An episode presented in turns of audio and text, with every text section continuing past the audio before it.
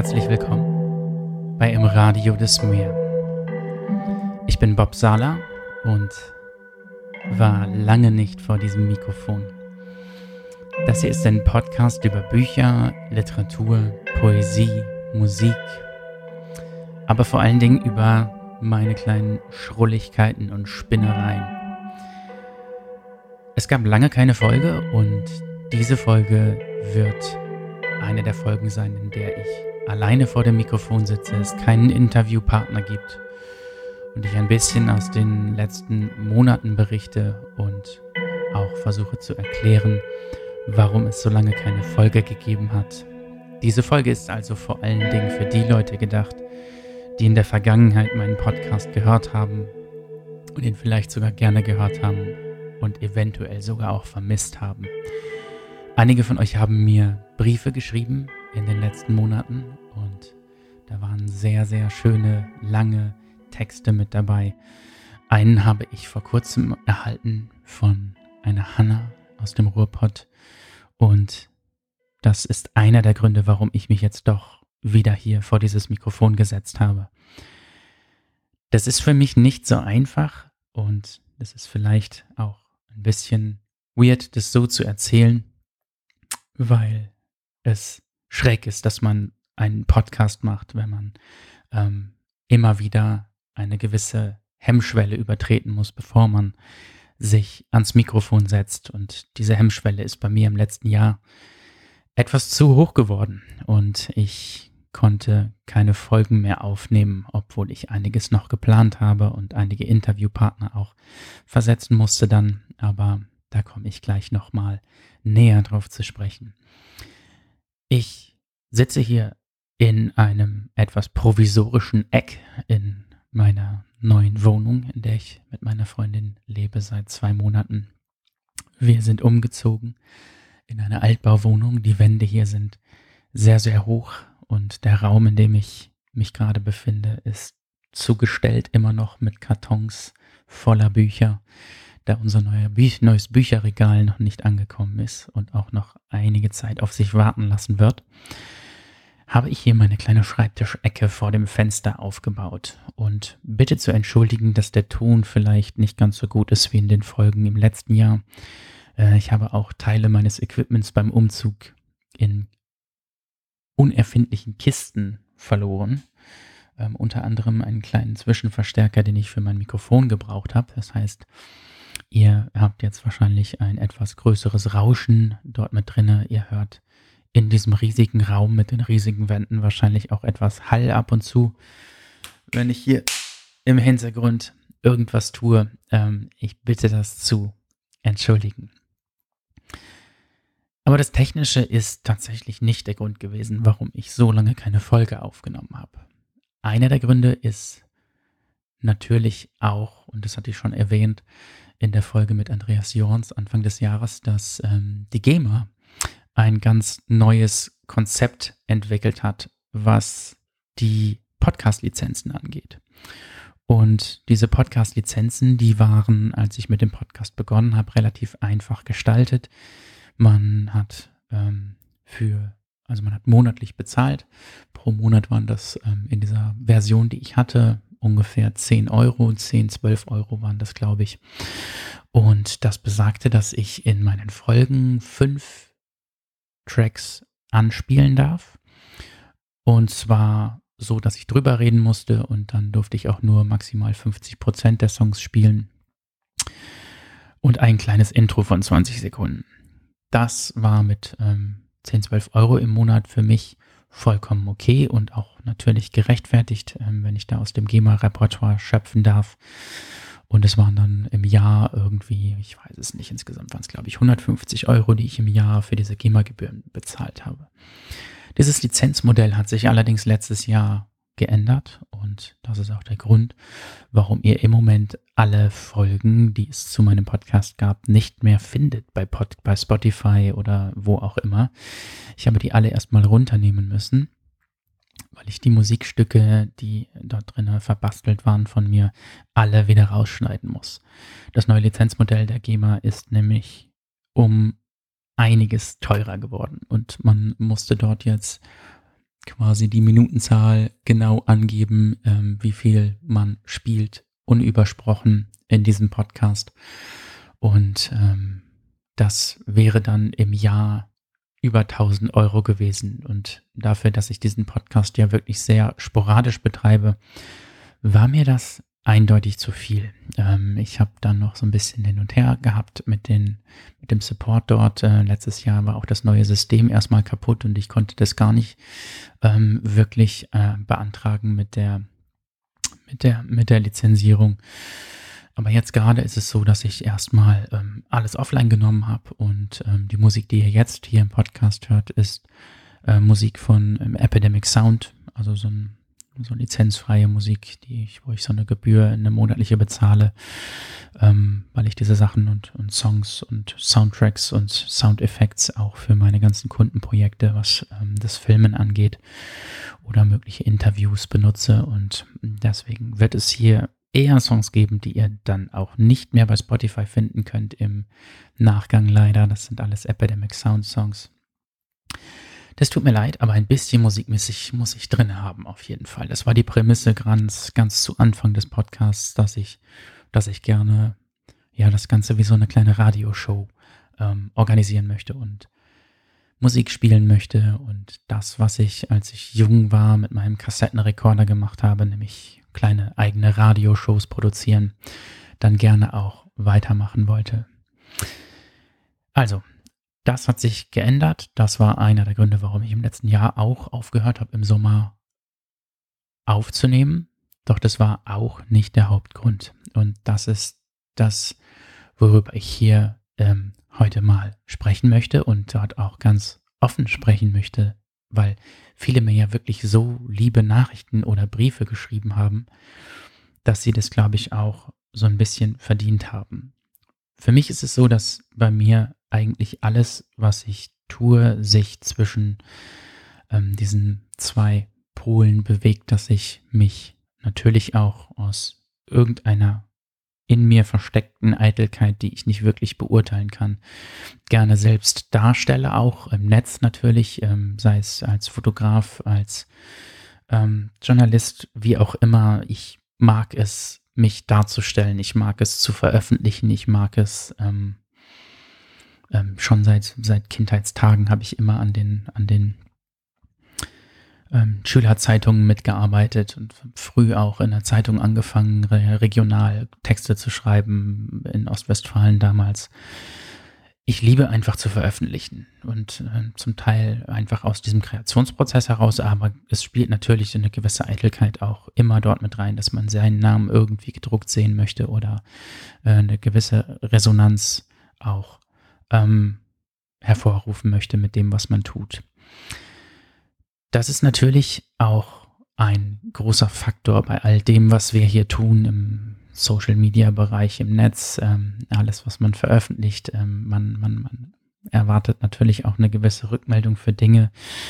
Und wie, glaube ich, jeder Mensch, der in gewisser Form in irgendeiner Art künstlerisch arbeitet, ist es bei mir ganz völlig ganz klassisch so, dass ich oft und viel an großen Selbstzweifeln leide und viele Dinge immer wieder über Bord werfe, mich verzettle und ähm, ja, mir Dinge zu Herzen nehme, Dinge persönlich nehme, die ich vielleicht auch nicht persönlich nehmen sollte. Und da haben sich im letzten Jahr einige Dinge dann einfach äh, gestapelt auch mit dem Podcast irgendwann.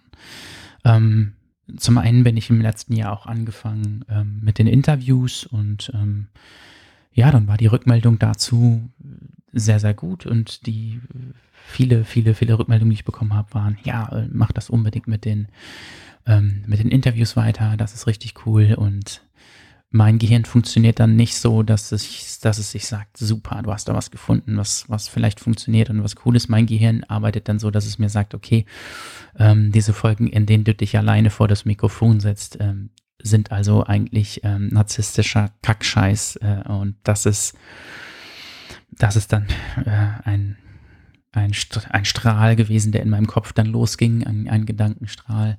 Ähm, dann war es tatsächlich so, dass im letzten Jahr ich viele Podcast-Folgen aufgenommen habe und nicht veröffentlicht habe aus verschiedensten Gründen. Ähm, ich versuche, und das ist jetzt auch was, was ich, was ich super schwer in Worte fassen kann, ohne mich selbst zu kompromittieren. Ähm, aber ich bin, was, wenn man jetzt, jetzt sich die, dieses politische Spektrum anschaut ähm, in Deutschland, sehr weit links unterwegs. Vielleicht nicht ganz links, äh, aber ähm, es ist doch so, dass ich ähm, sehr viele Dinge vertrete, die auf der linken Seite passieren und ich viele Dinge unterstütze und äh, versuche mich in vielen Dingen auch ähm, immer weiter offen zu halten und offen zu bleiben und ähm, ja, das aber auch irgendwie nicht zu sehr an mich rankommen zu lassen, weil ich es dann zu sehr überdenke. Und das war auch eine der Sachen im letzten Jahr, wo ich, ähm, wo ich dann so einen Knick nochmal reinbekommen habe. Ich habe äh, in meinem Podcast auch versucht, ähm, das einigermaßen ähm, gut auszutarieren, was ähm, den Frauen- und Männergehalt meiner Interviewpartner anging. Und ähm, dann war es aber so, dass ich zum Winter hin viele Interviewanfragen auch rausgeschickt habe. Und da sich die Tendenz irgendwie entwickelt hat, dass sich nur noch Männer positiv zurückgemeldet haben und dass ich ähm, ganz viele Absagen bekommen habe von weiblichen ähm, Schriftstellerinnen ähm, und das ähm, ja war dann ein, ein, ein weiterer Punkt in meinem Kopf, wo ich dann überlegt habe, okay, bin ich jetzt einfach nur ein weiterer ähm, selbstverliebter, junger, weißer Mann, der sich im Netz darstellt und das wird so wahrgenommen.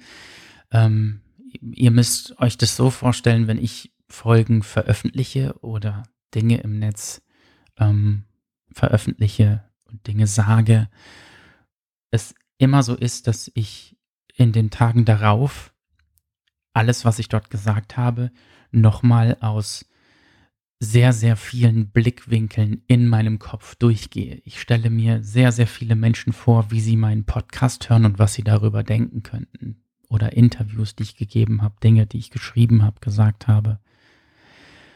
Das sind, ähm, das ist ein Prozess, der bei mir relativ normal ist, auch gerade im Kreativen, der mich dann aber im letzten Jahr sehr gelähmt hat zum, zum Ende hin, tatsächlich. Und dann ähm, habe ich Angst bekommen und mich auch hinterfragt in vielen, in vielen Dingen, weil ich, weil ich auch sehr viele Sachen lese, die ich auch hätte verteidigen müssen in, in bestimmten Situationen. Ähm, bei mir ist es so, dass ich, und ich komme jetzt von Höchstchen auf Stöckchen, ich weiß das, aber ähm, ich bin froh, dass ich gerade zumindest hier vor diesem Mikrofon sitze und mich dazu durchgerungen habe, einfach, einfach hier reinzusprechen und meine Gedanken dahingehend zu teilen, weil ich gerne diesen Podcast weitermachen möchte und ich tolle Interviewpartner auch gewinnen konnte, mit denen ich endlich ähm, hier im Sommer und in den nächsten Wochen gerne weitermachen würde. Aber ich glaube, dass ich diese Folge hier gerade brauche, um, um das ein bisschen darzustellen, wie das bei mir dann immer ist. Also hm, ich nehme jetzt das krasseste Beispiel vom, vom letzten Jahr für mich. Ich habe, ich glaube, viermal eine Podcast-Folge über Peter Handke aufgenommen. Peter Handke ist ein sehr streitbarer Autor, was vor allen Dingen an seiner öffentlichen Persona liegt. Und ich habe auch schon viele Streitgespräche mit vielen Menschen über ihn geführt. Ähm, ich habe auch keine Lust, Peter Handke an sich zu verteidigen oder einzelne Sätze, die er gesagt hat oder wie er drauf ist, aber für mich ist er ein sehr, sehr wichtiger Autor, was eine bestimmte Phase in meinem Leben angeht. Und das war vor drei, vier Jahren in dem Winter. Ich habe darüber schon auf meinem Blog auch geschrieben, wo es mir nicht sehr gut ging und ich eine, in eine, an einem sehr dunklen Ort diesen Winter verbracht habe. Und das war damals tatsächlich so, dass ich ähm, dann auch noch meinen, meinen, meinen ganz normalen Job hatte und ich in der Phase mir einen Trip nach Berlin erarbeitet habe für den Winter.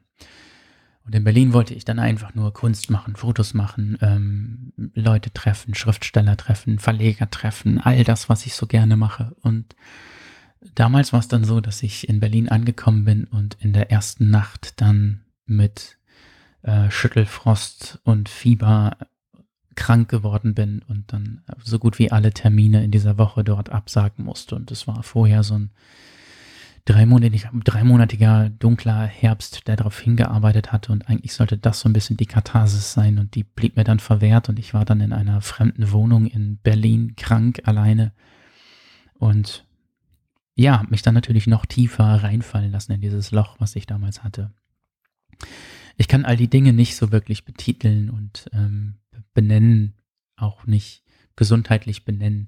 Ähm, von Depressionen versuche ich ja immer nicht zu sprechen, aber es sind mit Sicherheit ähm, Symptome, die dem ähnlich sind, die in meinem Leben alle paar Jahre immer wieder mal auftreten, die vor allem auch mit, mit diesen Sachen, die ich eben erwähnt habe, auch zu tun haben, was, was meine Außenwirkung angeht, mich einzusperren und äh, ähm, mich an so einen Ort zu begeben, an dem ich mich selber ähm, erstmal wieder runterbringen kann. Und das war für mich seit jeher immer auch das Lesen. Das ist für mich seit Kindheitstagen Traumabewältigung. Und in Berlin war es einfach der Zufall. Ich schaue auch super gerne Schriftsteller, ähm, Dokumentationen im Netz. Das ist etwas, was mich sehr runterbringt und ähm, mich den Leuten auch immer so ein bisschen näher bringt. Und Damals wurde mir bei Apple irgendwie empfohlen, mal, ähm, ich bin im Wald, kann sein, dass ich mich verspäte, eine Doku über Peter Handke angezeigt wurde. Peter Handke habe ich vorher gelesen in der Uni. Und das war so ein Kurs, der, da wir an der Uni zu wenig Kurse hatten, relativ schnell irgendwie ins Leben gerufen wurde. Und dann sollte ich für die erste Session, die wir dort hatten, sollte ich ähm, damals ähm, die moravische Nacht innerhalb von drei Tagen lesen und äh, war dann völlig äh, abgefuckt. Hab das nicht geschafft und bin innerhalb von zwei Wochen aus diesem Kurs raus. Das war so meine Begegnung mit, mit Peter Handke und diese Sprache, mit der konnte ich nicht so viel anfangen, als ich ihn das erste Mal gelesen habe. Das war mir alles zu kleinteilig. Dafür war ich innerlich zu unruhig, um mir das zu geben. Durch diese Doku habe ich aber Texte, die dort vorgelesen wurden, auch nochmal besser an mich ranlassen können und äh, fand ihn als Menschen jetzt nicht unbedingt sympathisch in dieser Folge, aber dann doch interessant und ähm, habe mir dort in Berlin bin ich in die Antiquariate gegangen und habe mir zwei, drei Bücher dann, die ich dort noch bekommen habe, ähm, gekauft. Und dann war es wirklich diese Kleinteiligkeit und dieses Elfenbein turmartige Schreiben, was mich dann runtergebracht hat, was mich rausgebracht hat, was mich rausziehen ließ aus, aus diesem Alltag, den ich dann hatte. Und dann folgte quasi ein Peter Handke Winter für mich, in dem ich, ich glaube, 3000 Seiten Handke gelesen habe innerhalb von zwei Monaten. Und mich an dieser Kleinteiligkeit und der Sprache, der Natur, der, der einzelnen Absätze wieder ins Leben gelesen habe. Und das ist etwas, was ich nicht beiseite tun kann. Das, das geht nicht. Das auch, auch, ich könnte ihn menschlich verurteilen. Ich könnte, ähm, ich, ich, kann, ich kann das und tue das vielleicht auch in Teilen, aber ich kann nicht quasi leugnen, wie wichtig diese Bücher für mich waren in dem Moment.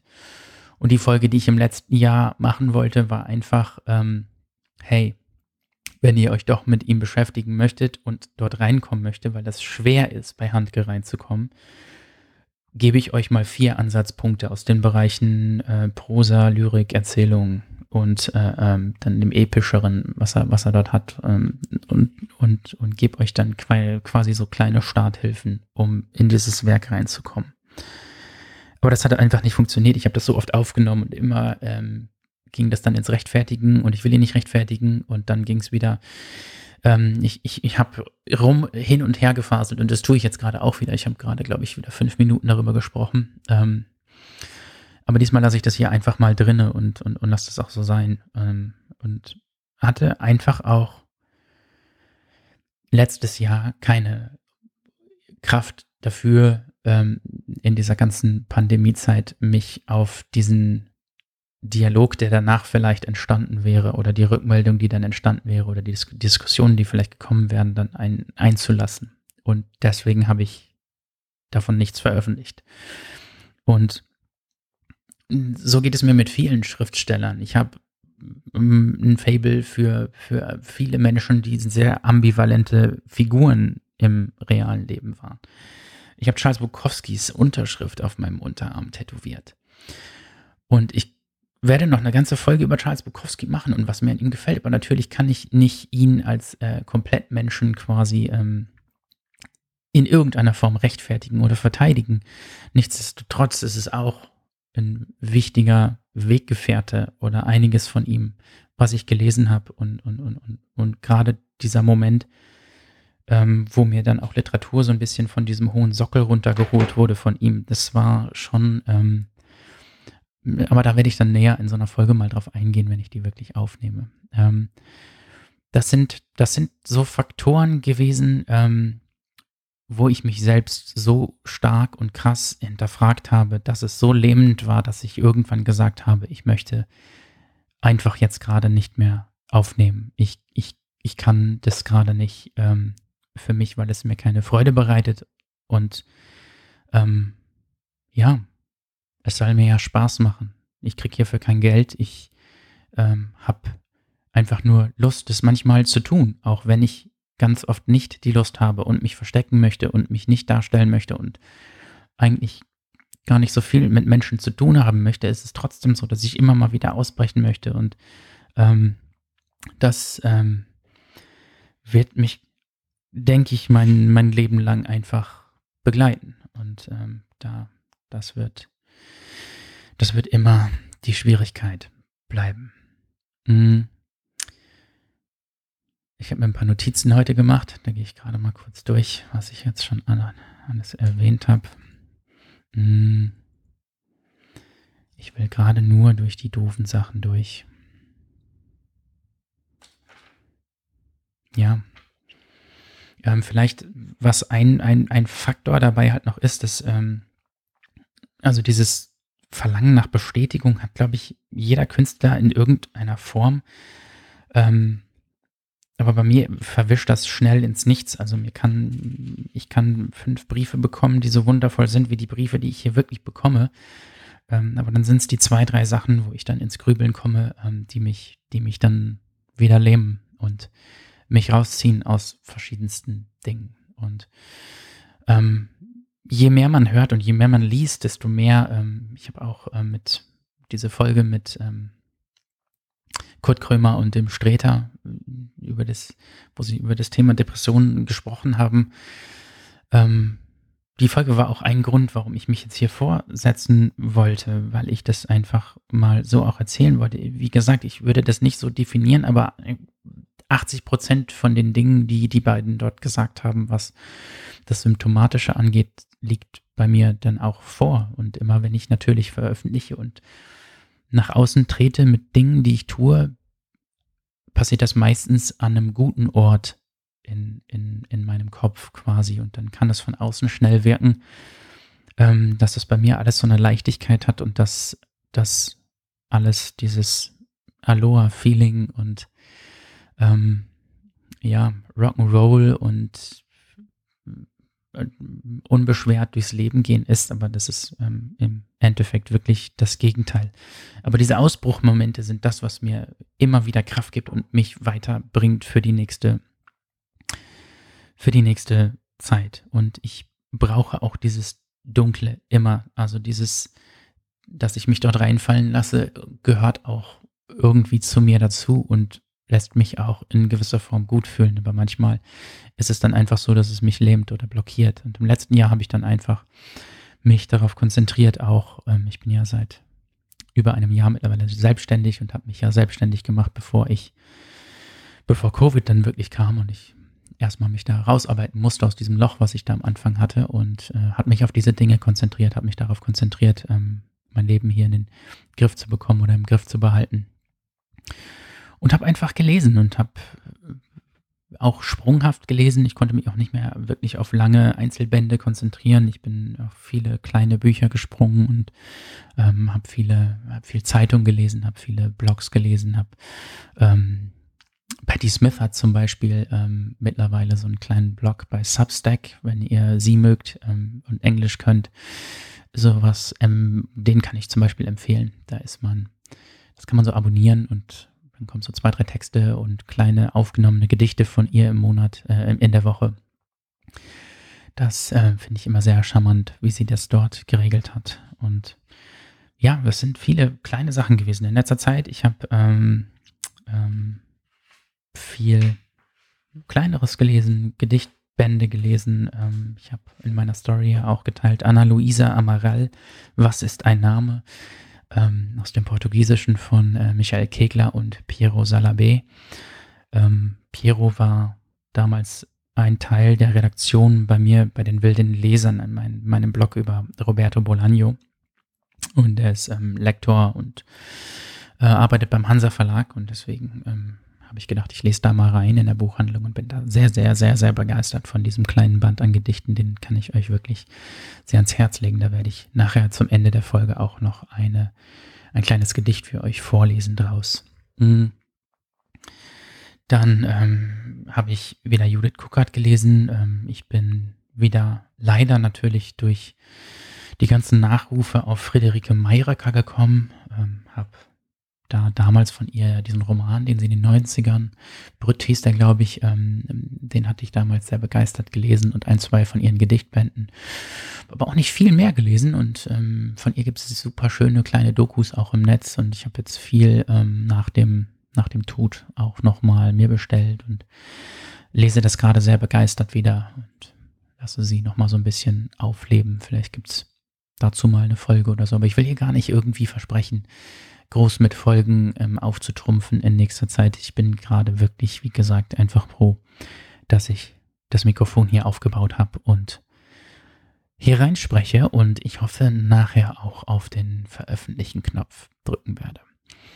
Die alten Folgen werden nach und nach auch wieder hochgestellt, aber da muss ich jetzt wirklich in jede einzelne Folge rein und die neu schneiden und die ganze Musik wieder rausschneiden. Das ist eine Heidenarbeit. Ich habe ja wirklich immer vier, fünf Songs gespielt und das ist ein Albtraum. Keine Ahnung, da verspreche ich jetzt gar nichts, wann das wieder, wann das wieder online geht, aber ähm, erstmal wird es diese Folge hier nur online geben, was super weird sein wird für Leute, die diesen Podcast erst jetzt kennenlernen und als erste Folge hier so eine Psychobeichte von mir auf die Nase gedrückt bekommen. Aber so ist es manchmal. An sich geht es mir seit diesem Jahr sehr, sehr, sehr, sehr gut. Und ähm, es ist so, dass ich beruflich ähm, gerade eine, eine gute Strähne habe und mich dort darauf konzentriere, vieles machen muss, viel rumreisen muss. Ich bin in ähm, drei, vier Wochen auch nochmal in Berlin für ähm, acht, neun Tage. Falls ihr aus Berlin kommt und euch da treffen wollt, sagt gerne Bescheid. Mm. Da habe ich auch einige Literaturdates dann nochmal. Ähm, das ist eine Sache, auf die ich mich auch sehr freue. Ähm, ich habe immer noch einige Interviewpartner offen. Ähm, das, ähm, mein Mikrofon liegt auch noch bei einem dieser Interviewpartner. Das heißt, es wird irgendwann zwangsläufig die nächste Folge kommen mit einem Interview. Aber das, ähm, das werdet ihr dann mitbekommen. Generell, um das jetzt ein bisschen noch zu entspannen hier und ich hoffe, dass ich euch jetzt nicht äh, runtergezogen habe mit dem, was ich dort gerade erzählt habe. Ähm, ich liebe das hier alles auch zu sehr, als dass ich nicht mehr irgendwie veröffentlichen wollen würde. Aber es war in diesem Herbst und Winter auch sehr, sehr, sehr angenehm, das ganz zu lassen, sich so darzustellen. Ich war auch sehr wenig aktiv bei Instagram, außer mal hier und da ein Gedicht zu posten. Ähm, das war, das war dann doch ganz okay. Ich glaube, dass es mir ähnlich geht wie vielen Kreativen, mit denen ich zu tun habe, dass dieser Winter sehr, sehr lang war und wir, meine Freundin und ich, wir haben das alles auch sehr ernst genommen. Wir haben uns schon Ende September quasi wieder komplett eingesperrt letztes Jahr.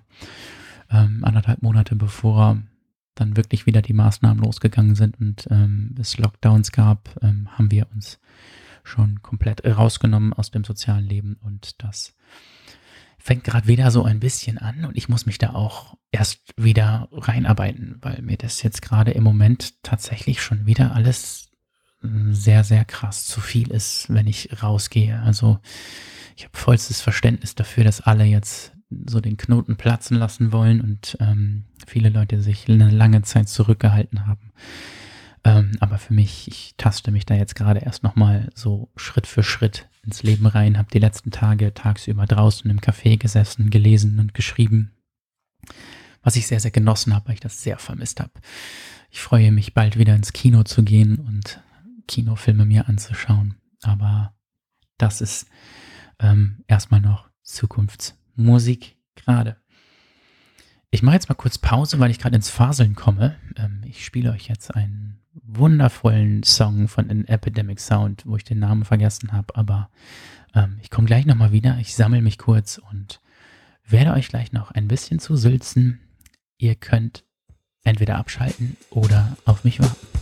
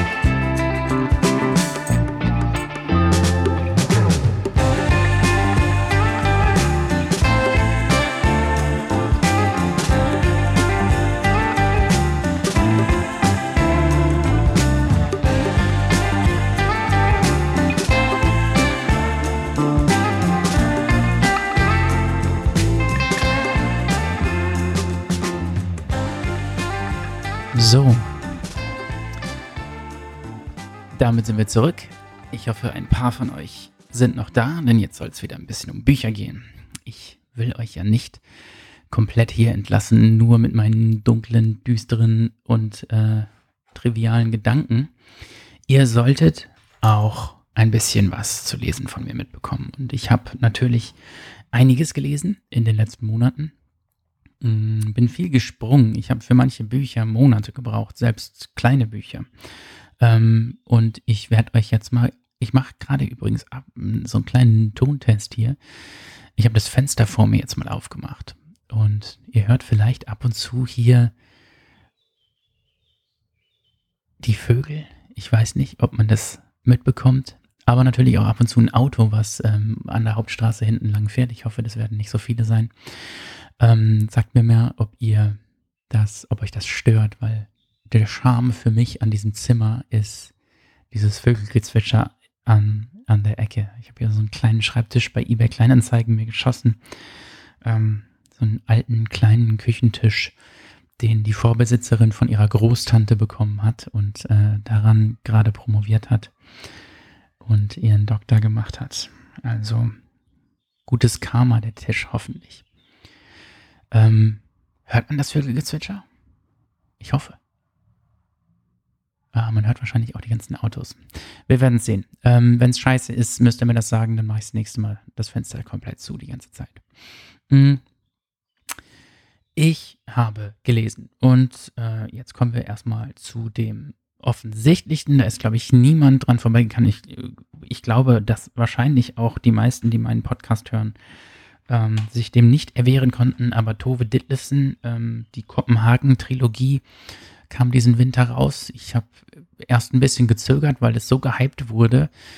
Habe dann aber doch bei Audible das erste Buch mir mal angefangen anzuhören, fand es dann echt super und ähm, habe dann die komplette Trilogie tatsächlich als Hörbuch gehört. Ich habe keins der Bücher gekauft, ich habe mir aber alle drei Hörbücher gekauft, äh, weil die Erzählerin auch die Erzählerstimme ähm, super, super schön war. Ähm, kann ich euch nur empfehlen. Hör Hörbücher sind sehr, sehr, sehr gut eingesprochen. Und da habe ich die komplette Trilogie während des Joggens gehört, den kompletten Frühling über und war sehr begeistert. Tove Ditlevsen, ähm, gerade hier durch diese Veröffentlichung auch in aller Munde gewesen, ist autobiografisch so ein bisschen wie sie, ähm, also es fängt in ihrer Kindheit an mit dem ersten Band und geht dann über so die Adoleszenzgeschichten, wie sie zum Schreiben gekommen ist und wie sie ihre ersten Beziehungen hat, ihren ersten Mann kennenlernt. Und ähm, dann im dritten Teil, wie sie an einer Sucht erkrankt und ähm, ja, dann im Endeffekt auch, glaube ich, leider ähm, das Leben verliert irgendwann in den 70ern. Ähm, also die wirkliche Person jetzt, die Person in diesen Büchern ähm, ist ähm, so ein bisschen autofiktional angepasst, aber ich habe sie trotzdem als Autorin die ganze Zeit vor Augen gehabt in, beim, beim Hören dieser Geschichten. Mir persönlich hat tatsächlich der mittlere Teil, ähm, Jugend hieß der, glaube ich, am besten gefallen. Und da stehe ich, glaube ich, ganz alleine mit da. Aber mir gefallen ähm, meistens so Adoleszenzgeschichten irgendwie besser als ähm, Kindheitserinnerungen. Und den ersten Band fand ich auch super, aber den zweiten Band, mit dem konnte ich noch mehr anfangen, auf jeden Fall. Im dritten Teil hat sich dann für mich so ein bisschen ähm, zerfasert, war aber trotzdem auch noch gut. Also die ganze Trilogie sind alles auch so kleine Bände. Es hätte auch ein Buch sein können, äh, sehr zu empfehlen, aber da gibt es genug im Netz äh, an Podcasts, an ähm, Zeitungsartikeln. Schaut euch das an.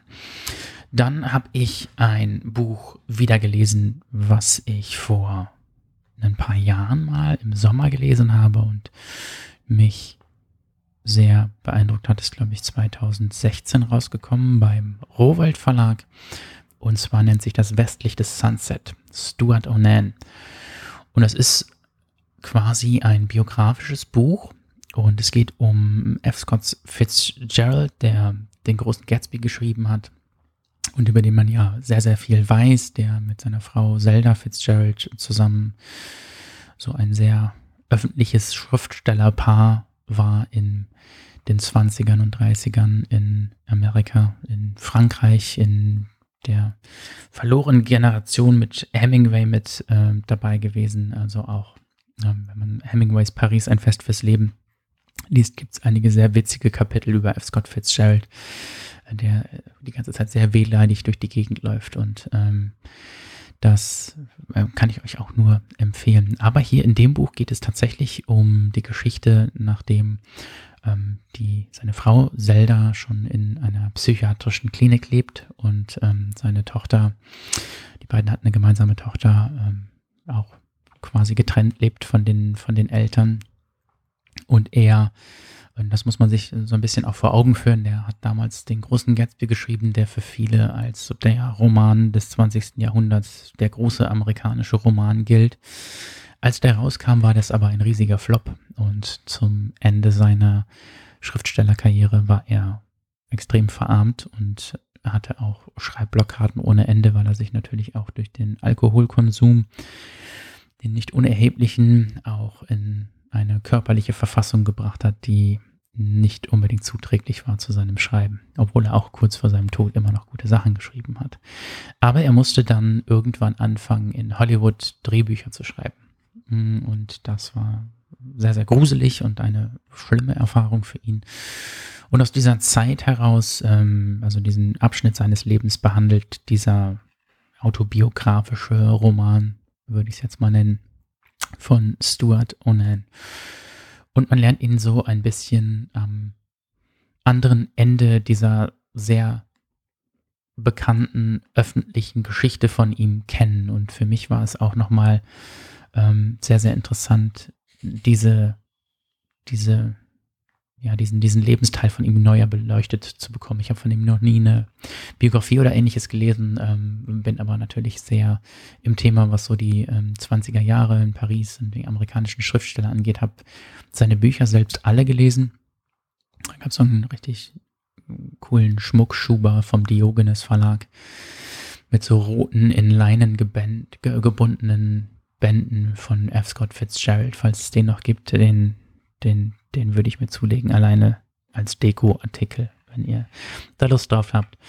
Aber ähm, diese Geschichte hier ist sehr entwaffnet auch nochmal und ähm, man bekommt auch nochmal einen Eindruck von, von Zelda, der nochmal ein bisschen anders ist. Die wird ja immer so als die wild gewordene Süchtige dargestellt, die auch eigentlich im Großteil dafür verantwortlich ist, dass er nicht das Schriftstellerleben ausgelebt hat, ähm, was er hätte vielleicht leben können, was ich meiner Meinung nach ganz anders sehe. Ähm, für mich funktioniert dieser Schriftsteller Fitzgerald nur durch seine Inbeziehung setzen zu Zelda Fitzgerald.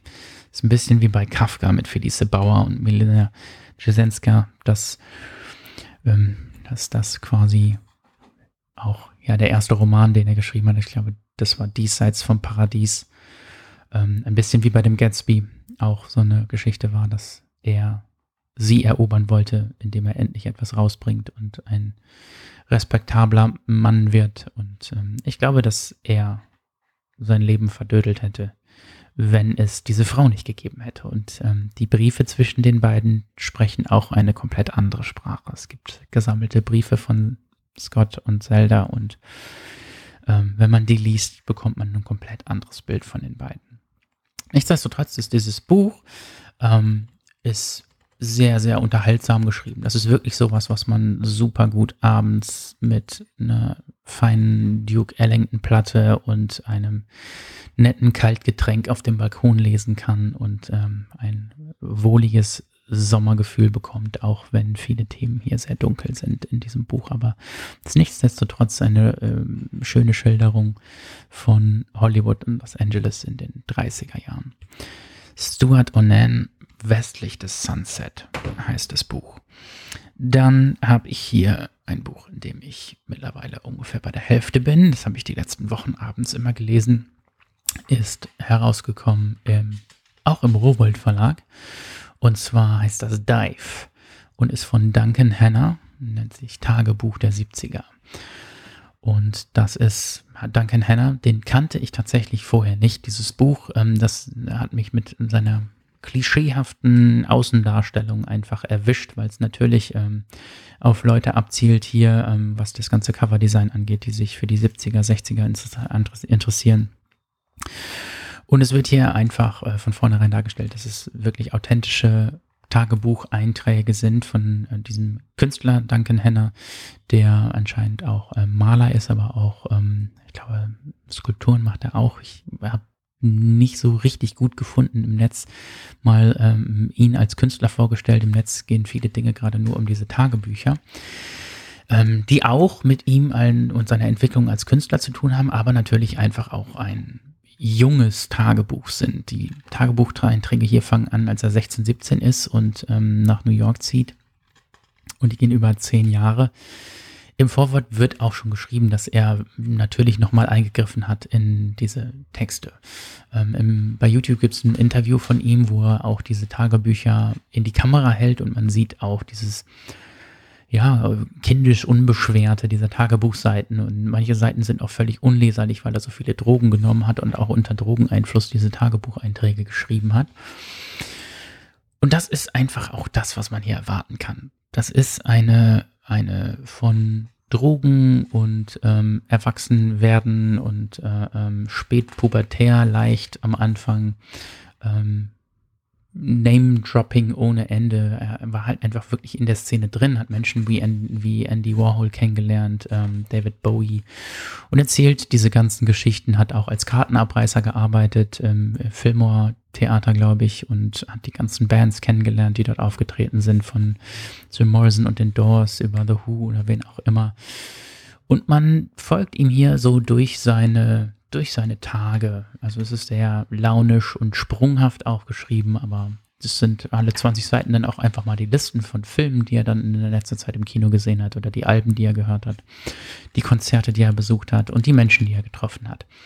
Aber es ist sprachlich, muss ich sagen, sehr ansprechend. Ich finde die Sprache wirklich, wirklich richtig gut, die er gefunden hat für dieses Buch. Und deswegen glaube ich, dass dort auf jeden Fall sehr viel mehr an Arbeit noch in die Überarbeitung dieser Texte gegangen ist und dieses Authentische natürlich auch vor allen Dingen von den festgehaltenen Notizen aus dieser Zeit stammt, aber dass auch extrem viel Arbeit jetzt nochmal reingeflossen ist, dieses Ganze ähm, sprachlich dann auch so ein bisschen glatt zu lutschen und besonders zu machen. Ähm, man hat so ein bisschen bei den Bildern, die gezeigt wurden von den, von den, von den Tagebüchern auch gesehen, dass das wirklich sehr, sehr kindisch teilweise geschrieben war ähm, dort. Und trotzdem ist das etwas, was ich sehr, sehr gerne gelesen habe. Es geht natürlich auch viel um Sex, Drogenkonsum. Wenn euch sowas stört oder langweilt, ähm, ist das nichts für euch, aber ich lese da jeden Abend so mein Kapitelchen drin und bin ganz verzückt, äh, nochmal ganz andere Geschichten über diese Menschen zu erfahren, die ich auch natürlich durch die, das Interesse an den 60ern und 70ern und Biografien und anderen Non-Fiction-Texten kennengelernt habe. Dann nochmal aus dieser Sicht von diesem jungen Menschen und angehenden Künstler zu sehen und wen er da alles trifft und mit Patti Smith abhängt und äh, äh, die Fotos, die da auch noch zwischen sind, das sind so ein paar Bilder auch immer wieder mal ähm, von ihm. Interessante Zeit auf jeden Fall, bis so in die Punk-Zeit rein. Das fängt hier an, ich glaube, was ist das? Irgendwie 69 oder 70 ähm, ist so das erste. Winter 1970, das sind die ersten Einträge die man dort findet. Und dann geht das einfach zehn Jahre durch die 70er bis zur aufkommenden Punkbewegung und allem drum und dran.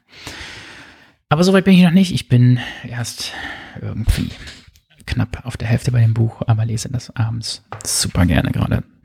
Also das ähm, kann ich euch auch definitiv sehr ans Herz legen.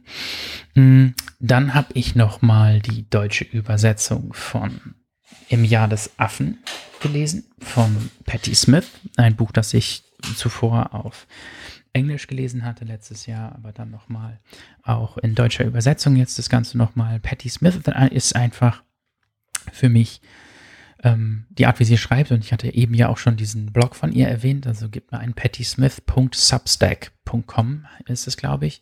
Man kann dort auch umsonst mitlesen, aber dann kann man nicht alle Beiträge mitlesen. Ähm, sie hat dort auch ein Tagebuch, was sie angefangen hat während der Pandemie im letzten Jahr und daraus veröffentlicht sie jede Woche auch einen Beitrag. Und die kann man nur sehen, wenn man ihr wirklich dort bezahlt folgt und ich zahle da, das sind ein paar Euro, ich weiß es gar nicht genau. 5, 6 Dollar oder sowas sind das, die man da monatlich zahlt, um ihre Sachen mitzubekommen. Und wie gesagt, das macht sie super süß. Da sind zwischenzeitlich dann auch immer so Audionachrichten, die da ähm, mit reingespielt werden. Und dann liest sie mal ein Gedicht vor und dann ist mal irgendeine Interpretation von einem Song auch mit dabei. Ähm, der Mai stand so im, im, im Zeichen von Bob Dylan und sie hat so alle Geschichten, die sie mit Bob Dylan erlebt hat, ähm, dann aufgezählt. Und ja, also sehr, sehr, sehr, sehr interessant. Was bei ihr halt auch immer für mich so ein, ein, ein Faktor ist, ähm, warum ich sie gerne lese, ist, dass sie einfach auch ähnlich lebt wie ich, was das was den Alltag angeht und, und wie sie, wie sie, wie sie so durchs Leben wandelt und ihre Sicht auf die Dinge. Und man bekommt bei ihr immer große Lust, auch selber wieder den Stift in die Hand zu nehmen und selbst zu bloggen und selbst zu schreiben, selbst Fotos zu machen. Das ist für mich natürlich noch doppelt interessant, dass sie ständig auch ihre Polaroid-Kameras dabei hat oder ihre Handyfotos auch macht von, von Dingen mittlerweile und immer dieses Fotografische auch mit den Texten verbindet. Und im Jahr des Affen ist quasi ähm, ein Buch, in dem sie das Jahr 2016, also chinesisches Horoskop, das Jahr des Affen, ähm, für sich dann nochmal biografisch oder autofiktional leicht festhalten lässt. Der Unterschied zu diesen Blogbeiträgen, die sie macht, ist für mich nicht so groß und ich glaube, sie schreibt das einfach tatsächlich wie ein Tagebuch auch und diese Texte tagebuchartig. Ähm, es ist so eine Mischung aus Tagebuch und Essayistik für mich immer und sie springt einfach, äh, sie assoziiert, sie geht irgendwo in diese Cafés, in denen sie dort immer schreibt. Ähm, es geht natürlich auch viel um, um die Cafés, in denen sie dann ist und ähm, die Orte, an denen sie auftritt und wo sie hinreist und die Hotels und dann aber auch immer wieder die Assoziationen, die sie dann zu irgendwelchen literarischen Werken hat. Ganz oft natürlich Roberto Bolaño, was mich dann immer besonders freut.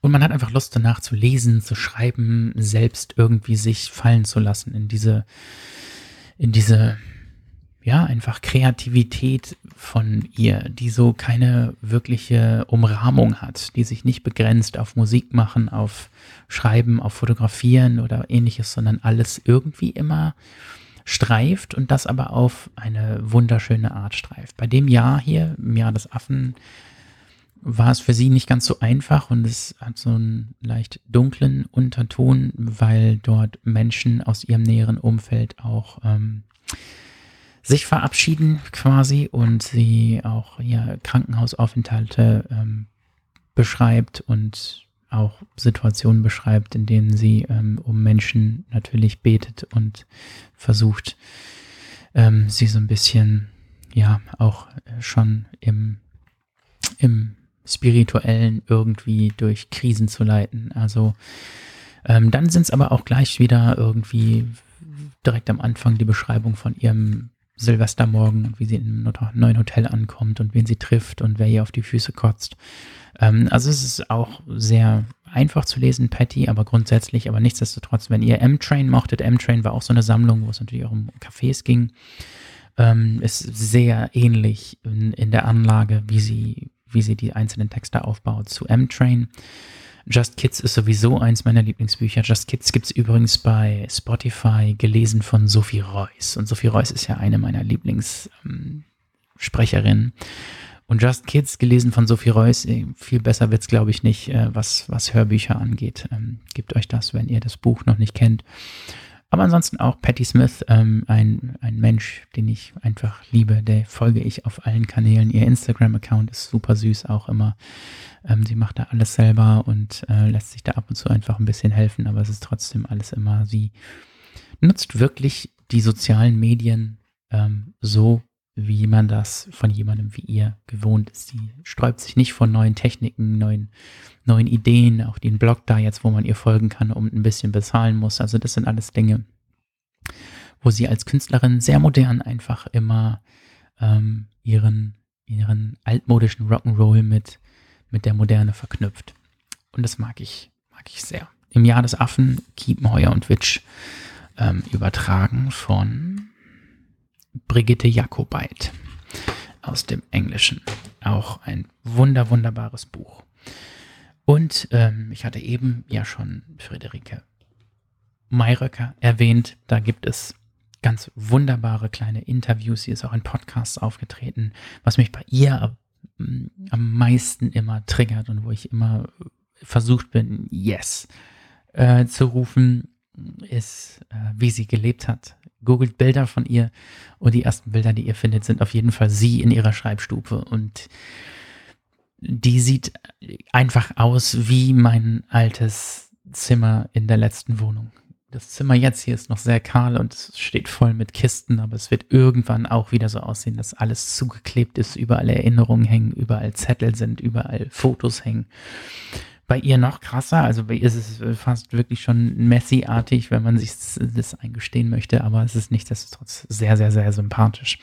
Und im Moment ähm, findet ihr recht viele ähm, Artikel über sie in, in der Zeit, waren gleich zwei Nachrufe drin von Iris Radisch und ähm, von Marcel Bayer, glaube ich. ich. Dann habe ich noch von Michael Krüger einen Nachruf gelesen. Ähm, ja, also Nachrufe noch und nöcher, auch gute Einstiege in das Werk natürlich und es gibt im Netz bei YouTube sehr viele schöne, mh, mm, unterschiedlichste Dokus, Interviews, die ihr dort finden könnt. Bei Friederike Mayröcker ist es so, dass ich jetzt kein Experte bin. Ich habe einfach zu wenig gelesen davon. Ich ähm, habe jetzt nochmal ein paar Gedichte mir bestellt, was ich so noch kriegen konnte online.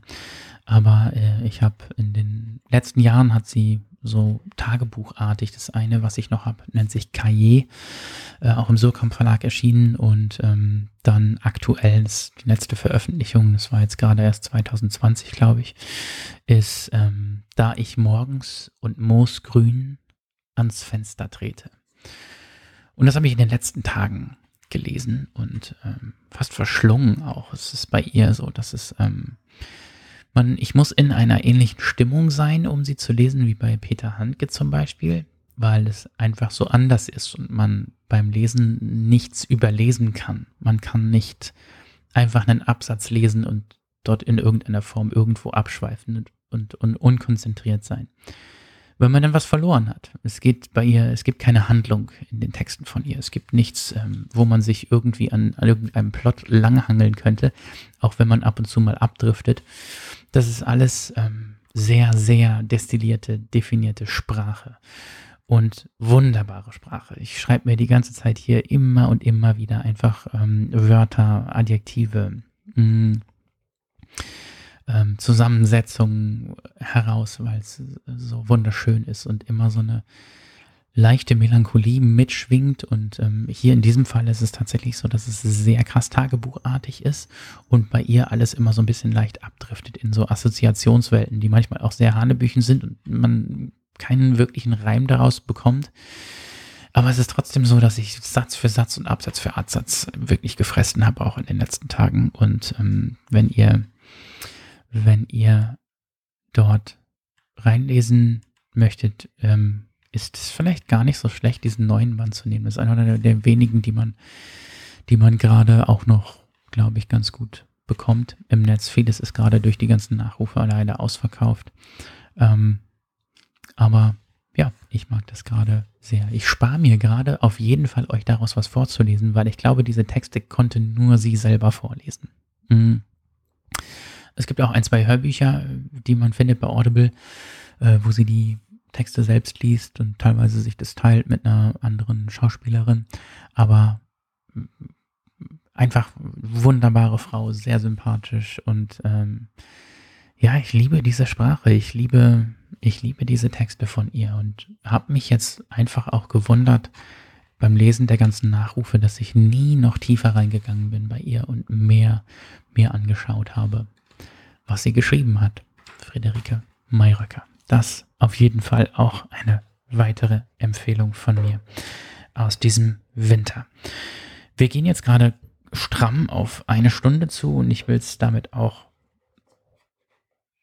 belassen und werde euch wie versprochen ähm, ein Gedicht aus diesem Band von Anna-Luisa Amaral, Was ist ein Name, erschienen im Hansa Verlag Edition Lyrikkabinett aus dem Deutschen, aus dem Portugiesischen von äh, Michael Kegler und Piero Salabé.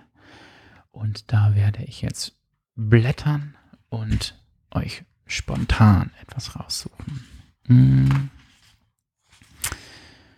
Oh doch, ich habe eins im Kopf. Mal gucken, ob ich das so schnell jetzt finde.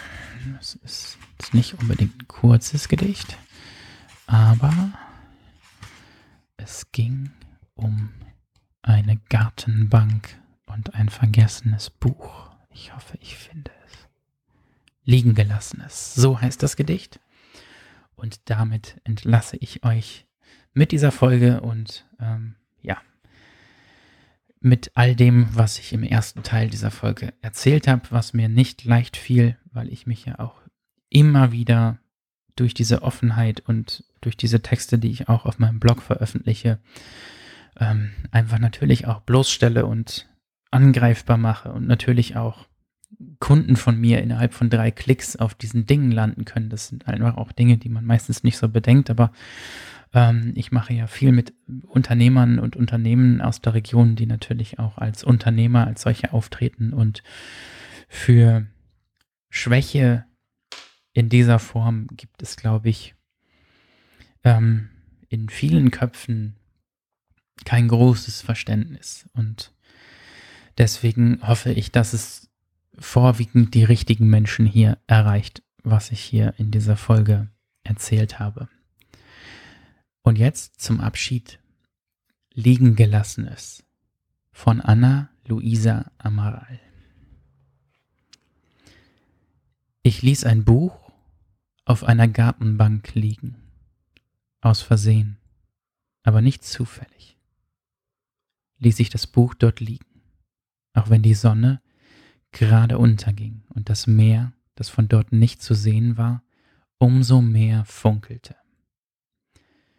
Denn die Erde war nur eine innere Erde, und es gab kein Meer, sondern ausschließlich Ebene, und vor mir eine Zeit des Lächelns, die sich strahlend abzeichnete.